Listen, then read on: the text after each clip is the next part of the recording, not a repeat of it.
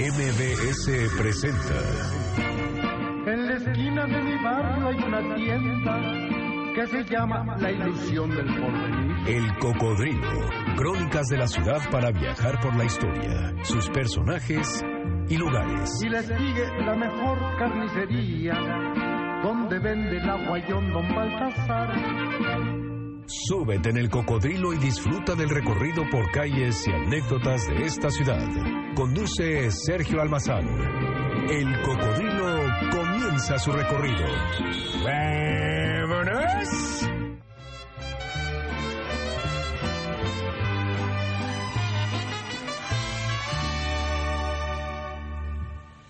Me estoy muriendo y tú como si nada,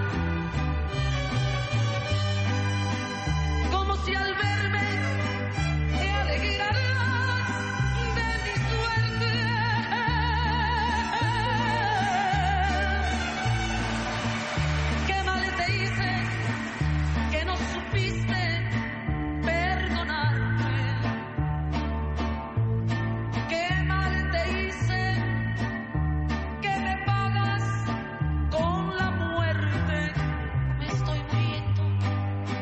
La voz de Lola Beltrán sintetiza la cultura no solo musical vernácula, sino la condición emocional del mexicano. Su voz es la mezcla entre ese melodrama con el orgullo y el despecho necesarios para aguantar la ranchera sin perder el estilo. Lola Beltrán consolidó una propuesta ranchera iniciada con Lucha Reyes y La Torcasita, pues con Lola la Grande el género vernáculo alcanzó los registros femeninos del poder del canto profundo de ese México adolorido y bravío. A la edad de 22 años, su voz comienza a ser parte del género ranchero y pronto alcanzó la mayoría de edad sentimental con el repertorio de José Alfredo Jiménez, Tomás Méndez, Rubén Fuentes, Cuco Sánchez, hasta el poeta Salvador Novo. Poseedora de una personalidad fuerte y seductora, sus manos eran otra de las voces que cantaron en silencio, pero dijeron mucho. Alzaba las manos con el mismo fervor que liberaba la voz entre el cucurrucucú paloma y el guapango torero. La reina de la canción ranchera trascendió los espacios en que al pisar con la misma pasión los escenarios de las plazas públicas que el Teatro Olimpia de París y la primera cantante de ranchero de presentarse en Bellas Artes en 1976 y de repetir la hazaña en 1990, logrando que el cancionero popular mexicano esté en el imaginario cultural del México y de Hispanoamérica. El próximo 7 de marzo cumpliría 85 años de nacida y 21 años de su fallecimiento. Su legado musical rebasa la memoria y se inscribe como la referencia obligada del género ranchero, de la música vernácula no solo en México, sino a nivel internacional. Hoy la recordamos, deseando, querida Lola, que donde estés, ahí donde habitas, que te vaya bonito. Acá de este lado, te recordamos y seguimos explorando las pasiones en tus interpretaciones. Feliz cumpleaños, querida Lola. Feliz cumpleaños, Lola la Grande.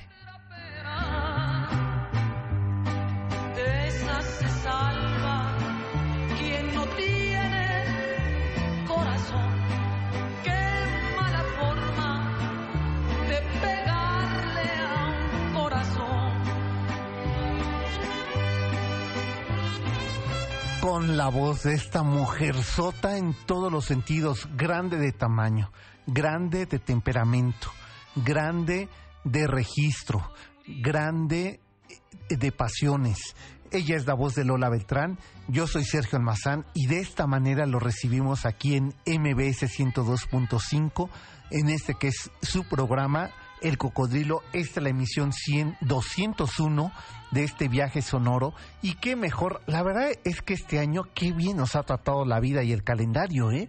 Porque Llegamos al programa 200 transmitiendo, si ustedes se perdieron el programa, pues descárguenlo en nuestro podcast de iTunes que lo encuentran como el Cocodrilo MBS y en la página de noticiasmbs.com entran a programación, se van ahí y ahí está el podcast del programa que en la emisión 200 hicimos desde dónde?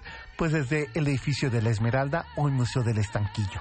Y hoy en el programa 201 abrimos los otros siguientes 100 programas que seguro vamos a llegar con la voz de Lola Beltrán. Es más, los dejo otro pedacito con ella.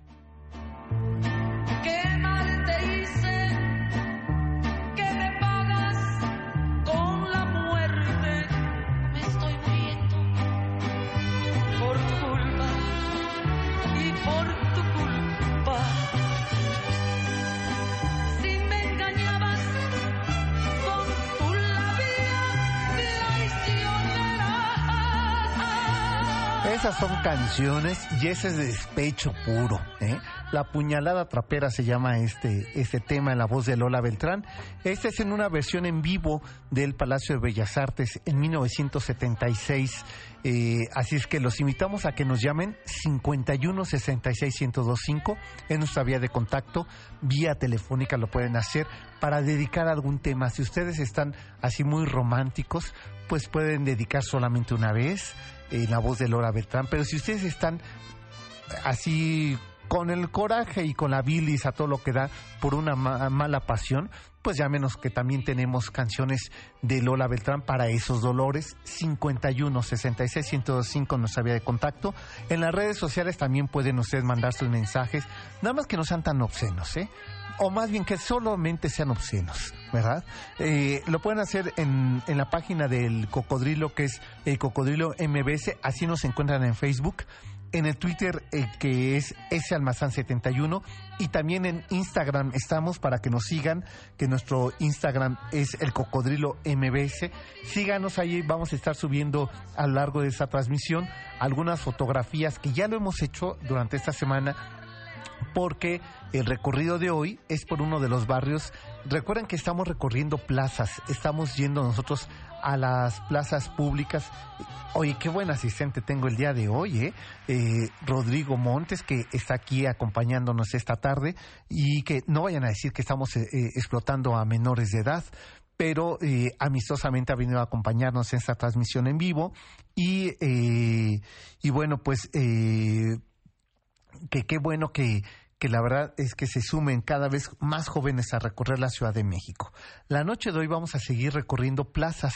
La plaza que vamos, eh, recordarán que hace 15 días estuvimos en la Plaza mm, de San Jacinto, hace tres semanas estuvimos en la Plaza de Loreto y ahora nos vamos a ir a otra plaza al sur de la Ciudad de México y esta plaza es muy importante por muchas razones. Eh, algunas de ellas que voy a anotar eh, de una vez es primero porque se convirtió en algún momento eh, en la capital de la Nueva España. Si Tenochtitlan era el corazón de la Nueva España, esta plaza a la cual vamos a recorrer hoy se convirtió en la capital. Ahí, eh, en los predios cercanos a esta plaza, vivió Hernán Cortés.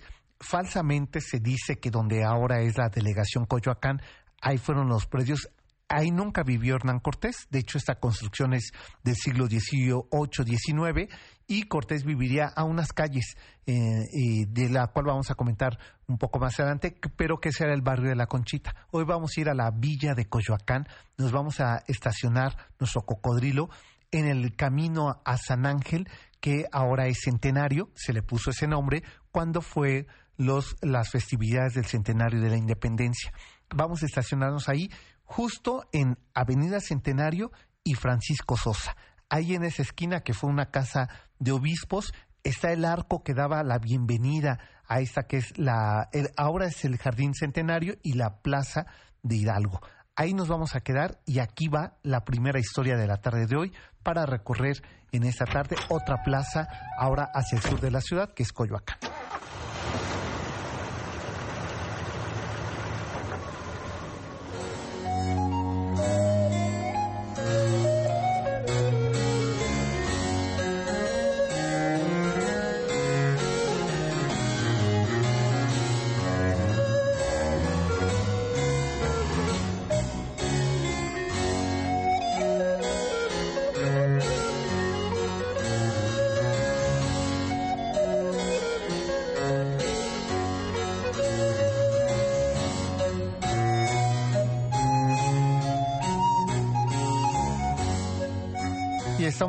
Ubicados en la antigua calle Real o antiguo camino a San Ángel, hoy Francisco Sosa, esquina con la calle Arco de San Juan Bautista, y aquí comienza esta historia prehispánica y colonial del barrio de Coyoacán.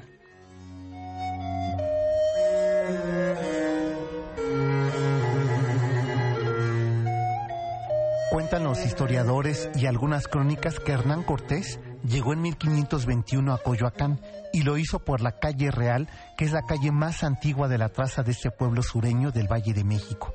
Llegó gracias a la ayuda del cacique tepaneca Istolinque, el mayor de un linaje importante del pueblo de Coyoacán. a la llegada de Cortés, Coyoacán era un señorío tepaneca, es decir, era un señorío, un señorío dominado por Azcapotzalco, de tierra firme y vegetación singular, cuyos límites se extendían a los pueblos de Tenanitla, Hoy San Ángel, al pueblo de Miscuac, Tacubaya, Tlalpan, Contreras, Coajimalpa y los pueblos del Ajusco y los bosques del desierto de los leones. Hasta ahí llegó Cortés y la dinastía de los Istolinque. Lo recibieron, cediendo grandes extensiones de tierra donde los franciscanos y dominicos establecieron su templo y convento. Se dice incluso que el cacique Istolinque fue de los primeros tepanecas en sufrir este proceso de evangelización y fue bautizado bajo el nombre católico de Juan de Guzmán Istolinque. Una vez asentados los españoles en tierras de Coyoacán, las órdenes religiosas tomaron las grandes extensiones de esta tierra que el cacique, que el cacique Juan de Guzmán les donó en el año de 1527 edificaron una iglesia que contó con un gran atrio, una amplia capilla abierta, cuatro capillas posas colocadas en las esquinas del espacio atrial donde ubicaban al Santísimo Sacramento en las procesiones, una cruz atrial que se conserva hasta nuestros días, un claustro y la parroquia con tres arcos para el acceso a ella delimitado este conjunto arquitectónico religioso por el arco sobre los límites de la calle real con el que se daba la bienvenida a la zona religiosa del convento e iglesia de San Juan Bautista que hasta el día de hoy se conserva este arco.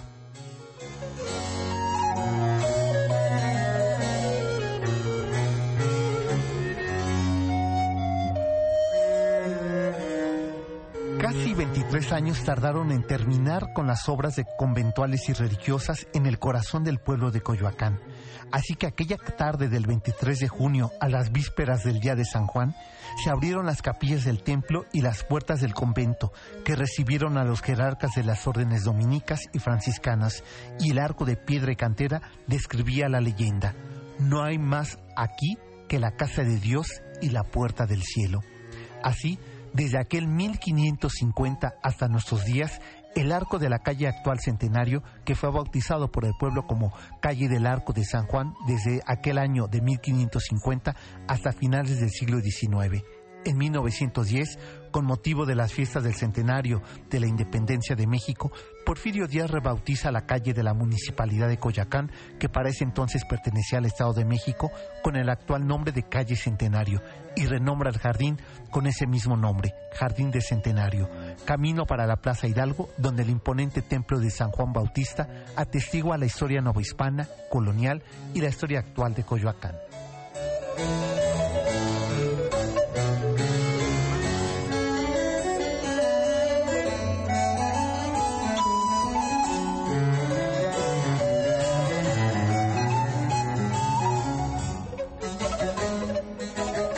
Hasta aquí la primera de las crónicas de las que vamos a ir dando cuenta y eh, estamos, insisto, nosotros ahorita estamos en el siglo XVI y estamos en el corazón de Coyacán, hacia el sur de la Ciudad de México, en lo que conocemos ahora como Plaza Hidalgo y Jardín Centenario. Este escenario va a ser de los más importantes para cuando en, en, la época colonial con la llegada de Hernán Cortés. Aquí se va a establecer su casa y más adelante va a ser también cuando va a haber problemas en el proceso de colonización del centro del Valle de México, ahí se va a establecer la capital de la Nueva España. Déjenme saludar a Luis Felipe, dice que nos manda un saludo y un abrazo y qué buen paseo con el Chintololo Julio que se le extraña. Ah, por cierto, déjenme agradecer antes de irnos a la pausa a todos los que nos acompañaron el día de hoy a nuestro tercer recorrido que ya espero que ustedes lo vayan anotando en sus agendas y que se conviertan los recorridos a pata del cocodrilo, es decir, a pie, que se conviertan en, en un paseo quincenal por la Ciudad de México. El siguiente les voy anticipando de una vez dónde va a ser, pues será en Coyoacán. Yo les recomiendo que vayan inscribiéndose, ya sea que le llamen ahorita a, a Miguel, eh, que está ahí en el teléfono, a Miguel García Cuadrado, al 51 66 1025 porque solamente contamos con 40 equipos de audio guía que quienes fueron el día de hoy, ¿verdad que hace la diferencia? ¿Qué tan nos la pasamos? De veras es como si hiciéramos un viaje eh, cuando uno va a Europa y que le ponen estas audioguías para que vaya con los relatos. Así lo hacemos nosotros, porque ustedes y nosotros nos merecemos en esta enorme y gran Ciudad de México tener esa calidad. Así es que los invito el próximo domingo, domingo 19 de marzo, vamos a recorrer Coyoacán 51 66 1025, quien se quiera inscribir, ahí pidan todos los datos con Miguel y nosotros nos vamos a ir a la pausa. Luis Felipe, qué bueno que nos acompañaste y seguro que ya te vas a anotar para el siguiente, porque ahí te queremos ver, que va a ser en domingo 19 de marzo a las 10 15 de la mañana vamos a partir, entonces lleguen a las 10 para su registro y su entrega de equipo. Hacemos la pausa escuchando a nuestra querida Lola Beltrán y regresamos para empezar a platicar de esta plaza eh, Hidalgo y el Jardín Centenario en Coyoacán. Esto es MBC 102.5, mi nombre es Sergio Mazán y estamos recorriendo en el Cocodrilo este barrio. Volvemos. Envejecí de tanto esperarte. La noche cubre ya mi pobre vida. Y el faro de mi amor sigue buscándote en las noches. Y mis ojos en el día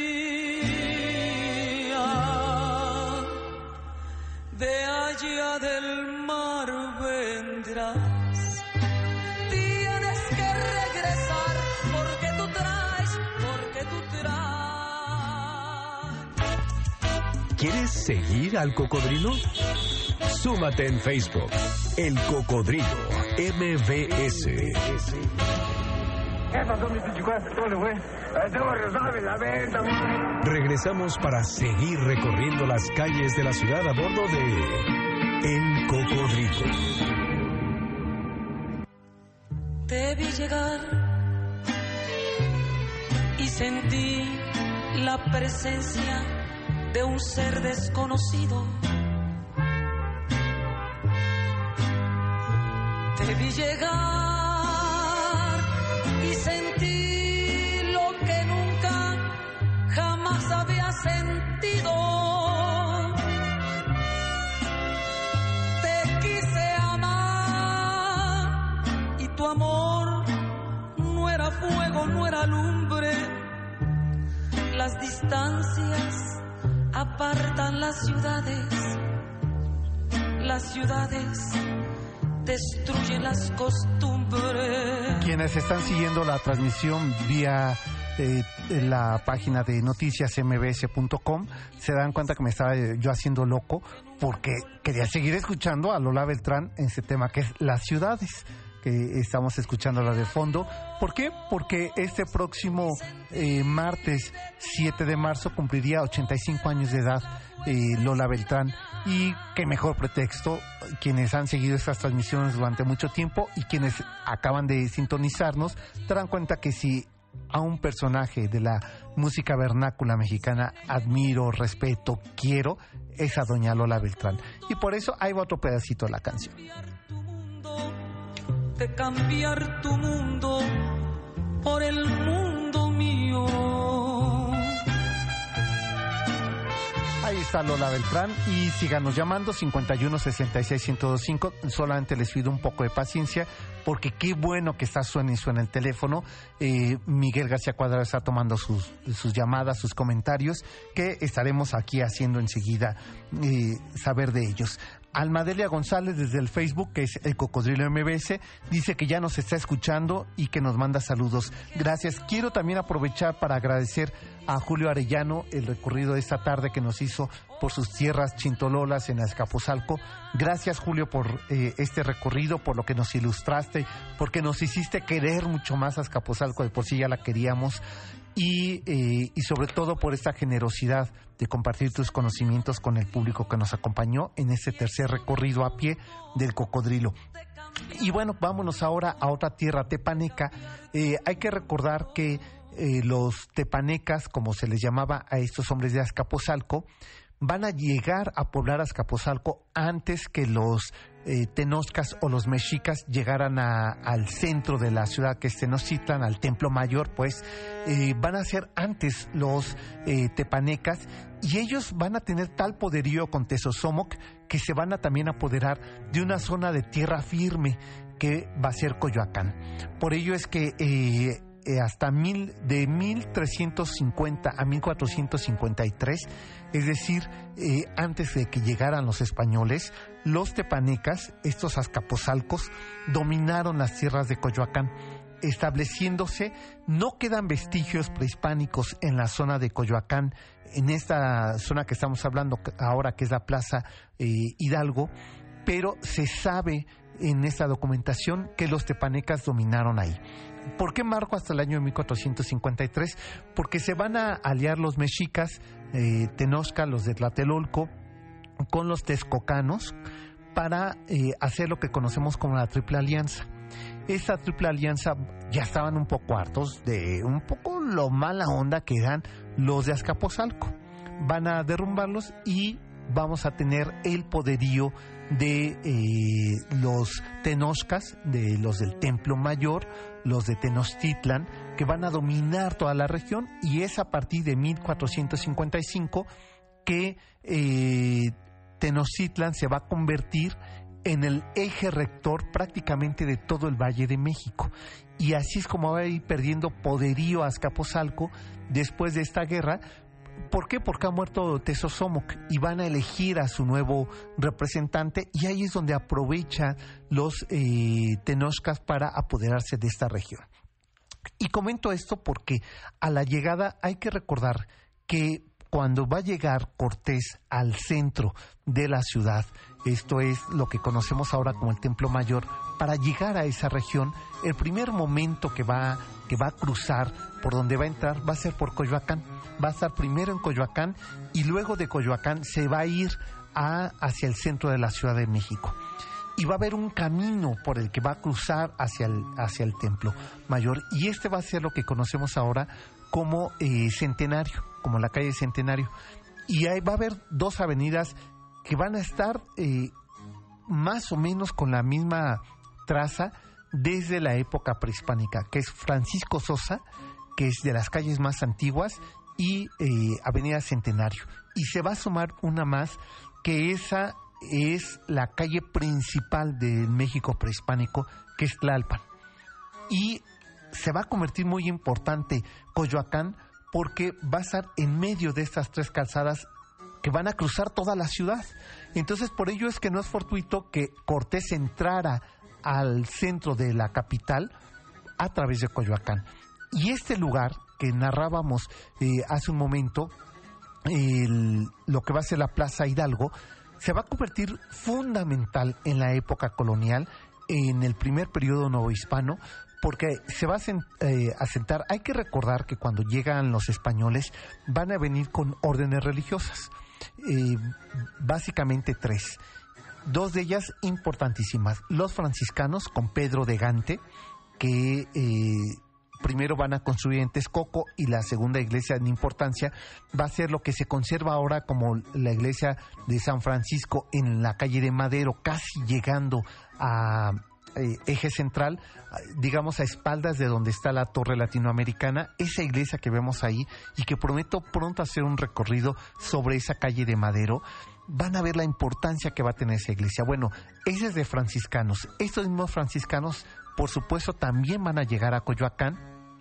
y ahí en Coyoacán, junto con los dominicos, van a establecer este convento, este templo y este convento que, eh, que va a tener una importancia eh, mayor, porque el convento de San Juan Bautista eh, va a ser uno que por fortuna todavía se conserva hasta el día de hoy y que hay que visitarlo. En, el, en la siguiente pausa les voy a, a contar sobre este lugar, pero ¿qué es lo que vamos a encontrar ahí? Un convento que va a tener una formación religiosa muy importante dominica, pero tardan tantos años, o sea, casi 25 años en su construcción, que eh, los dominicos ya empiezan a desesperarse y van a avanzar más hacia el sur de la Ciudad de México y se van a establecer en lo que ahora conocemos como San Ángel. Por ello es que eh, podemos encontrar diferentes fuentes o puede haber, haber alguien que me diga ahorita, oye, no, estás diciendo que es de franciscanos, de San Juan Bautista y de dominicos, es que se eh, comparten las órdenes religiosas, se van a compartir la evangelización, porque los dominicos van a desesperarse que no terminan de construir porque no consiguen todo el dinero para levantar ese tremendo convento y esa tremenda iglesia que hasta el día de hoy se conservan y se va y ellos van a seguir recorriendo y van a llegar a San Ángel. Cuando hablábamos eh, sobre la plaza de San Jacinto, va a ser de dominicos y ellos como están un poco desesperados de forma paralela siguen avanzando y llegan a esta eh, a esta zona de San Ángel y van a establecer ahí su convento. Por ello es que después van a estar alternando franciscanos y dominicos con estos dos lugares de evangelización. Y así es como tenemos en este primer momento, primero, van a arribar los españoles, los españoles se van a encontrar eh, con un linaje que va a ser muy, muy, muy importante para eh, este, estos tiempos, que van a ser el linaje de Istolinki. Este linaje van a donar los predios pero al mismo tiempo se dice que van a ser ellos quienes van a facilitar la entrada de Cortés al centro del Valle de México, es decir, a Tenochtitlan. Esa traición no se lo perdonan y, y, eh, el padre eh, ya bautizado eh, como evangelizado es muerto por su hijo, por la traición que hizo para los tepanecas.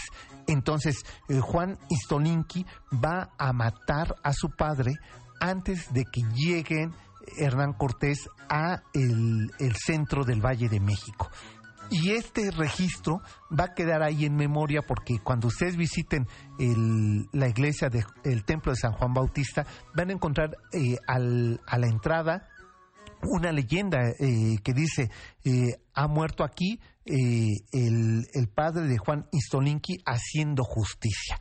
Y eso se puede leer porque hay esta esta pugna entre ellos y ahí es donde eh, va a tener un primer eh, desencuentro entre españoles y eh, prehispánicos. nos tenemos que ir a la pausa, ¿verdad? Vamos a hacer la pausa de la media. José de Jesús nos habla y dice que quiere crucifijo de piedra pues este, se la van a buscar y regresando a la pausa, José de Jesús la vamos a poner para ti. Hacemos la pausa, esto es MBC 102.5 y volvemos, esto es El Cocodrilo, mi nombre es Sergio Almazán, ese Almazán 71 es el Twitter. De piedra las cabeceras, la mujer que a mí me quiera, me ha de querer a de veras allá porque no amas. Subí a la sala del crimen, le pregunté al presidente que si es delito el quererte, que me sentencie la muerte allá. Síguenos en Twitter, ese almazán 71 arroba Salvador de María. Conversación en tiempo de bolero, porque contigo no se puede hablar. Y unas veces contestas enojada, y otras veces ni te dignas contestar. Conversación en tiempo de bolero la única forma de poder llegar a decirte lo mucho que te anhelo y que sin ti jamás podría estar. ¿Qué te pasa, mujer? Estás enferma. Qué extraño secreto yo sé que en este momento se nos van a caer, de por sí ya se habían caído las líneas telefónicas, bueno, se van a volver locas. Y como dicen nuestros amigos en la democracia, cabe todo. Voy a abrir en este momento el teléfono 51 66 1025 tres llamadas, las tres primeras llamadas, pero se las voy a poner difíciles, ya están ahí marcando y ni siquiera saben qué les voy a preguntar. Les voy a preguntar eh, ¿cuál es el tema del día de hoy? ¿A dónde estamos recorriendo? Que nos digan qué plaza es la que estamos recorriendo la noche de hoy.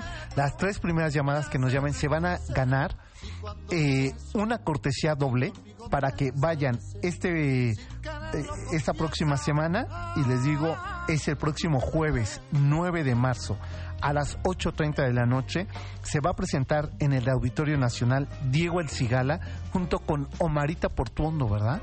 Ambos están haciendo una gira que si ustedes no siguen a Omara, porque Omara tiene un Facebook, que sube y sube fotos y que yo creo que sí lo escribe ella, y o a Diego El Cigala, están haciendo una gira los dos, de veras envidiable.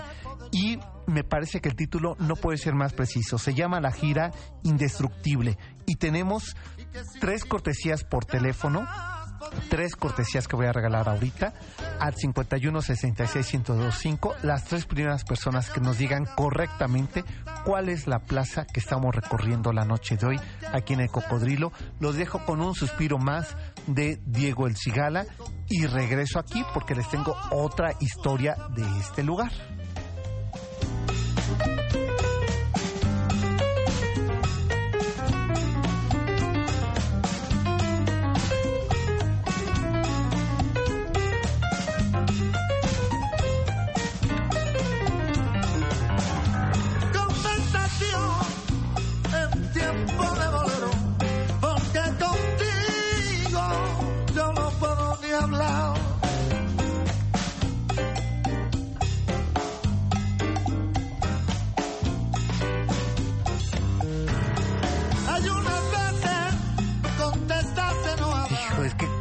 Se antoja ver a Diego El Cigala con Omar Portuondo en el Auditorio Nacional este 9 de marzo a las 20.30 horas. Chequen su agenda y si ustedes se saben la respuesta, no se vale que digan, ah, están hablando de Coyoacán. No, estamos hablando de una parte muy específica de Coyoacán. Así es que nos tienen que decir cómo se llama esa plaza de la cual estamos hablando esta noche para que ustedes se lleven una de esas cortesías dobles para ver a Diego El Cigala y Omar Portuondo en este concierto indestructible en el Auditorio Nacional. Y mientras llegan estas tres llamadas, les recuerdo que vamos a hacer nuestro siguiente recorrido, el cuarto de El Cocodrilo a pie. Lo vamos a hacer por Coyoacán. Y eh, me preguntaban, hace un momento por teléfono, preguntaban, ¿quién hace estos recorridos? Pues su servidor. Eh, probablemente invitemos a Salvador de María que nos acompaña a este recorrido, pero seré yo quien eh, dirija como todas las otras ocasiones y tenemos un equipo de audio de audioguía individual para cada uno de ustedes, por eso es importante que se registren para poderles reservar el equipo que vamos a utilizar para estos recorridos. Y ahora sí, nos vamos a ir, ¿les parece? A esta región de la cual estamos nosotros platicando la noche de hoy, porque eh, en 1529 llega por fin un documento que se estaba esperando por parte de Hernán Cortés, va a llegar aquí a esta zona de Coyoacán y ahí les va la historia.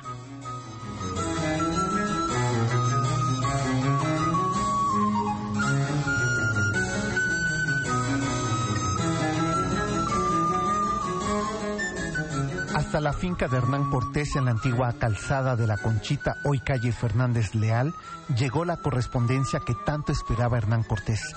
Rubricada por Carlos V, la cédula real otorgaba, mediante merced real con fecha del 6 de julio de 1529, el título y dominio con tributación a la corona del Marquesado del Valle, extendiendo derechos de propiedad desde Coyoacán hasta las tierras de Oaxaca.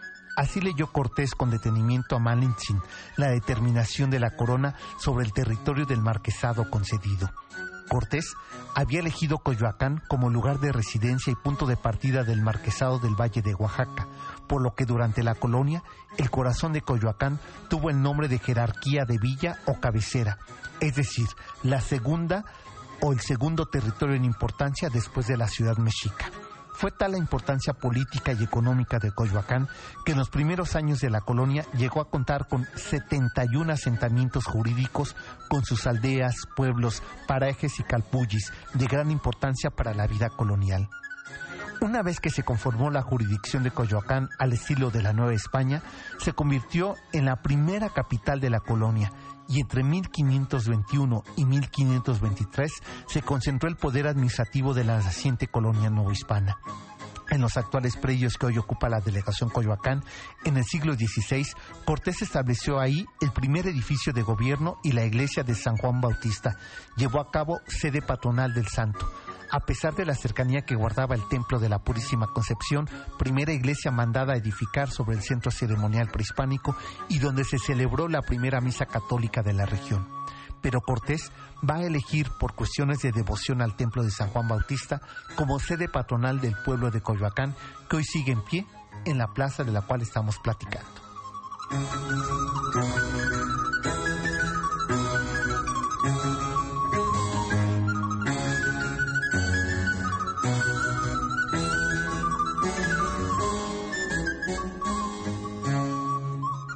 Estaba mi querida Janine a punto de decir el nombre de la plaza, pero es la pregunta que les hemos hecho para que se lleven una de estas cortesías. ¿Ya, ya los tres anotaron? Los tres. Ok, pues eh, sigan pendiente porque en una de esas ahorita le hago manita de porca a Janine y a ver si me regala otros boletos, pero ahora los vamos a dar en el Twitter y ahí haré otra pregunta. Pues esto que les decía, 1529 va a ser año decisivo para Hernán Cortés. ¿Por qué? Porque por fin Carlos V le va a conceder el marquesado que va a iniciar en Coyoacán y terminar en Oaxaca. Nada más, así de chiquito va a ser el territorio del cual va a ser dueño Hernán Cortés. Eh, ¿Y por qué es que va su marquesado va a tener como extensión Coyoacán? Primero porque para Cortés va a resultar muy importante, incluso entrañable, el barrio de Coyoacán porque va a ser primero el lugar que lo va a recibir de una manera más amable, donde va a establecer su casa y donde va a establecer eh, la estrategia militar para poder llegar al centro de la Ciudad de México. Y en este lugar, Coyoacán, que además era un lugar con un clima envidiable, con una vegetación insuperable, le va a facilitar todo para que ahí se haga este ejército que lo va a acompañar a la entrada del México Tenochtitlan. Por ello es que para él le va a resultar muy importante y en estas crónicas dice que va a estar la Malitzin, aunque otras dicen que ya para ese año había muerto. Después se sabe que no, que muere Malitzin hasta más o menos 1550 y que va a estar con ella cuando le van a, a llegar esos documentos donde le acredita la cédula del marquesado del Valle de Oaxaca es decir, desde Coyoacán, insisto, hasta Oaxaca. Esto va a ser en el año de 1529. ¿Qué vamos a tener después? Que había una pequeña iglesia, la iglesia de la Conchita o la iglesia de Nuestra Señora de la Concepción, en el barrio de la Conchita, donde estaba la casa de Cortés, que hoy de hecho es un restaurante y todavía se conserva este, este predio según me indicaban en días recientes, ya no está la casa, lo que se conoce ahora como Casa de Cortés, en realidad era la parte de caballerizas, eh, pero digamos eh, va a ser ese predio. Y va a tener una pequeña iglesia que eh, se sigue reparando, y esa es la primera iglesia de Coyoacán. La segunda va a ser la de San Juan Bautista, pero por elegir los dominicos como el patrono de San Juan, esta iglesia se va a convertir en la iglesia patronal de la villa de Coyoacán. Entonces, por eso se va a convertir esta, que además hay que ver el tamaño y los frescos que tiene esta iglesia en su interior para saber por qué se iba a convertir en la iglesia capital de, o iglesia patrona de este lugar. Eh, ¿Les parece que vamos a ir a la, a la pausa? Casi nos vamos a la pausa y que creen que en este Inter hemos conseguido dos cortesías. Dos, ¿verdad, Yanni? Tenemos dos cortesías para regalar, se los vamos a regalar a los del Twitter. La pregunta que les voy a hacer a la gente del Twitter, los dos primeros que contesten, ¿en qué año le llega la cédula por parte de Carlos V a Hernán Cortés para eh, que se convierta en el, eh, en el marqués del el Valle de Oaxaca? Lo acabo de decir, el año en que le va a llegar por parte de Carlos V el marquesado del Valle de Oaxaca. Si ustedes nos dicen el año en que ocurre esto, se llevan una de las cortesías dobles para ver a Diego El Cigala con este espectáculo indestructible en el Auditorio Nacional el próximo 9 de marzo a las 8.30 de la noche. Esto solamente es para, tengo dos cortesías y es para la gente del Twitter. Los dos primeros que la tienen se hacen acreedores a esta cortesía doble. Por lo pronto hacemos la pausa escuchando a esta mujer, a la reina, a la Tlatoani de la música vernácula, Lola Beltrán. Volvemos. Que quién estaba con ella y me llorando. Sola vivo en el palmar. Soy huérfanita. El cocodrilo hace un alto. Después de la pausa continuamos con las historias de la ciudad.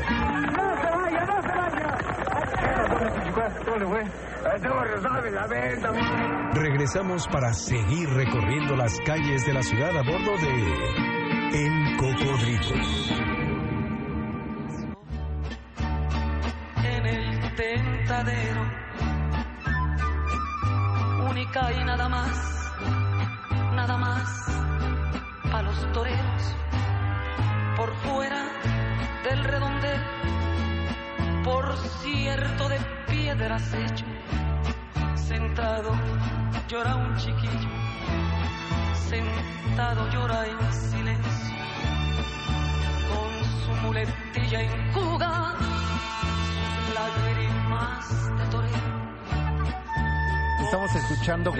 Torero, que se lo dedico a Gerardo Martínez Rastra, que es su canción favorita y en la voz de Lola Beltrán, y que recientemente fue su cumpleaños, eh, así es que eh, le dedico esta canción.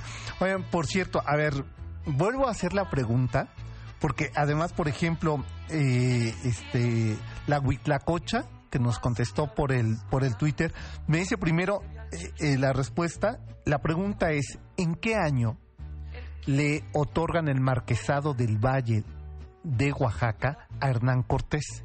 ¿En qué año le entregan el marquesado de Oaxaca a Hernán Cortés? Y me pone aquí, en 1921, pues ya ni vivía Hernán Cortés, ¿cómo crees que Carlos, es más, ni Carlos V vivía, pues? Entonces, después me pone 1821, pues tampoco, pues, o sea, este, así es que las dos no es adivinanza, bien dice nuestra productora, no es saber si le atino.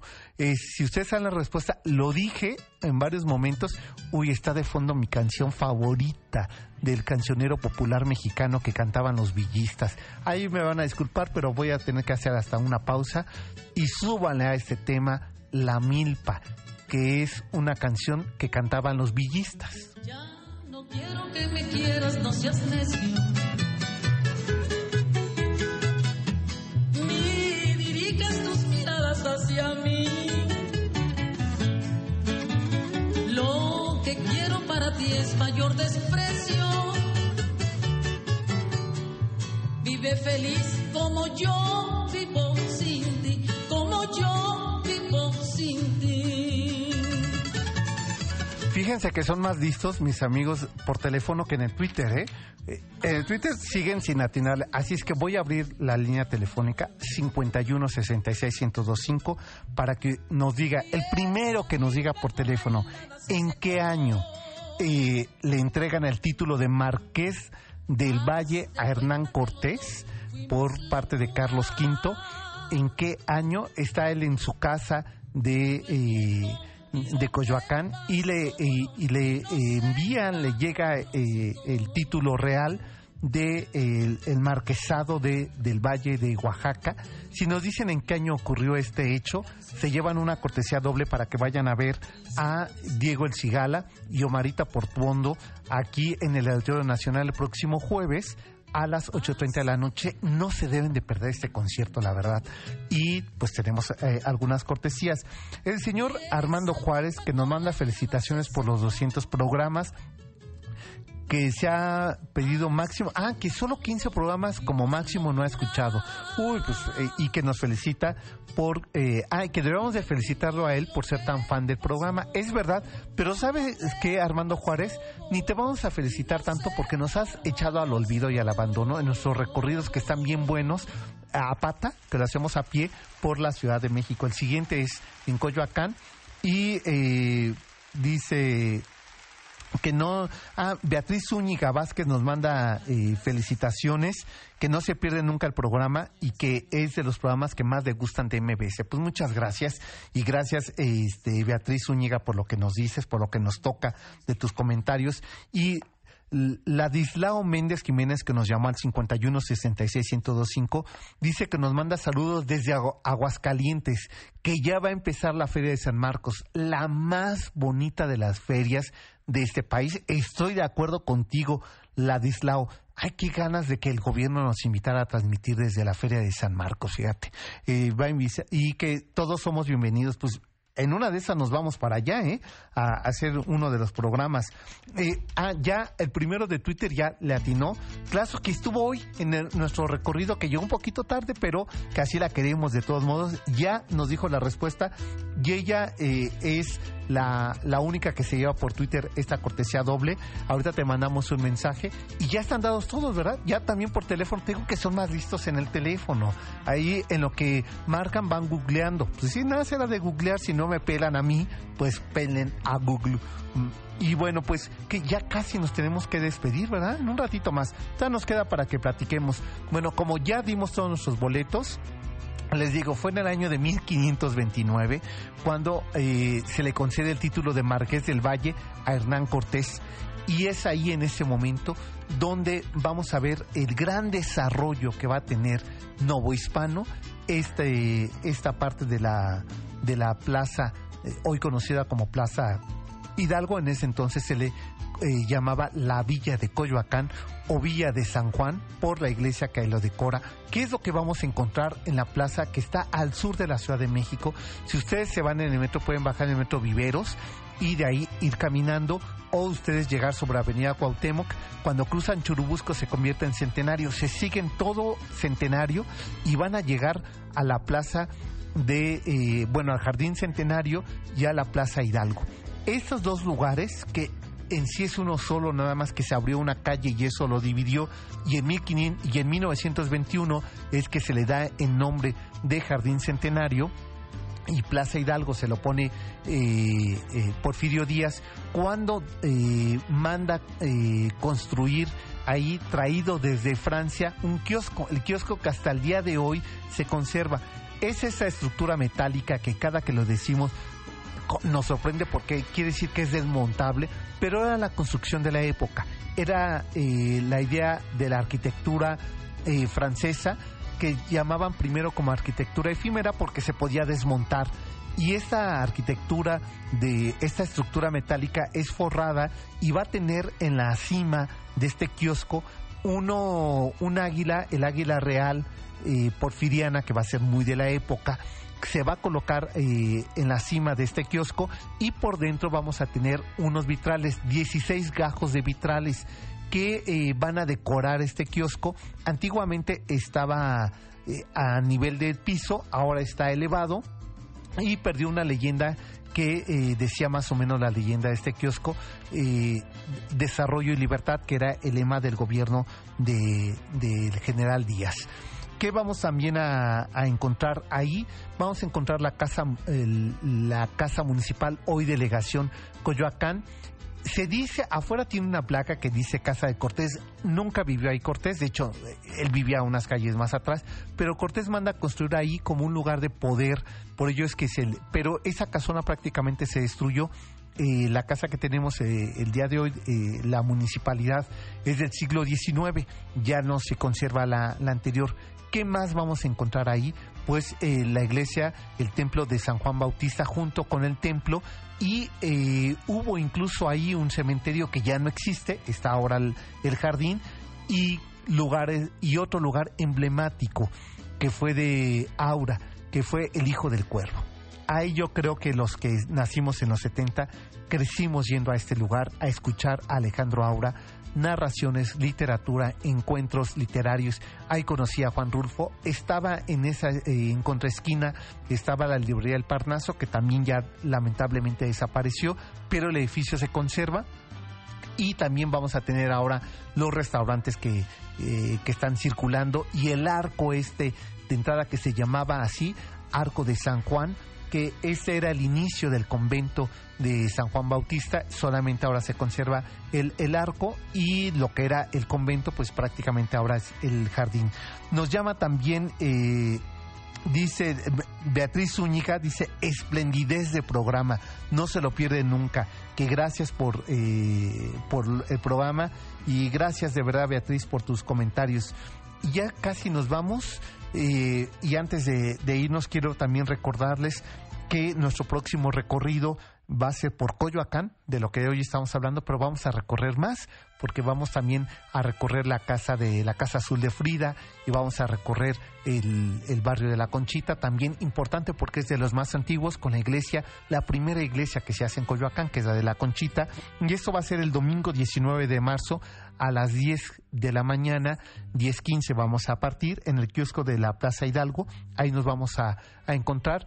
Les recuerdo que, eh, que se pueden inscribir y que tenemos audio guías individuales como ocurre cuando viajamos a otras partes de, del país y que encontramos estas audio guías las, las tenemos para ustedes en este recorrido y también les entregamos materiales por lo que implica un costo que eh, ustedes tienen que pagar pero que la verdad es que es mínimo. Así es que los invitamos para que también se inscriban en sergiolatra71 arroba me.com eh, ahí también se pueden inscribir y si nos siguen en el Facebook como el Cocodrilo MBS, ahí pueden ver todos los detalles de este próximo recorrido del domingo 19 de marzo. Ya después les digo porque también les tenemos una sorpresa preparada eh, en el Museo del Estanquillo para todos ustedes, pero eso será un poquito más adelante. Ya que prácticamente ya nos tenemos que despedir, agradecer a ustedes que nos hayan acompañado, a quienes asistieron el día de hoy al recorrido por Azcapotzalco también muchas gracias. Más adelante voy a ir compartiendo las fotografías que ustedes amablemente nos están compartiendo y a los ganadores para este próximo jueves que se vayan al Auditorio Nacional a ver al Diego El Cigala es María Luisa Vázquez Díaz, Ana Laura Muñoz Mayén, María del Refugio Orozco Rodríguez, eh, y también Beatriz Zúñiga Vázquez. Y por supuesto que eh, nuestra amiga de Twitter, eh, Claso, que le voy a pedir que me envíe ahorita en privado un mensaje con todos sus datos para dejarlos aquí anotados. Y tienen de lunes a jueves para recoger su boleto. Es aquí, ¿verdad, Janine? En Copérnico 183. Copérnico 183 de 9 de la mañana a eh, 14.30 horas, eh, eh, 3 de la tarde como máximo, con una fotocopia de su IFE o su INE, pueden recoger su cortesía doble y que disfruten este concierto. Y yo voy a hacerle manita eh, de puerco a Janine para ver si nos invita y ahí nos vamos a encontrar. Pásenla bien, buen fin de semana. Quédense ahora con Checo Swan que les va a hacer un recorrido. Me parece que es Mecano ahora bueno, ya no sé ni quién es, pero ustedes quédense a escuchar eh, eh, este programa y los esperamos el próximo sábado en punto de las 7 de la noche. Hasta entonces.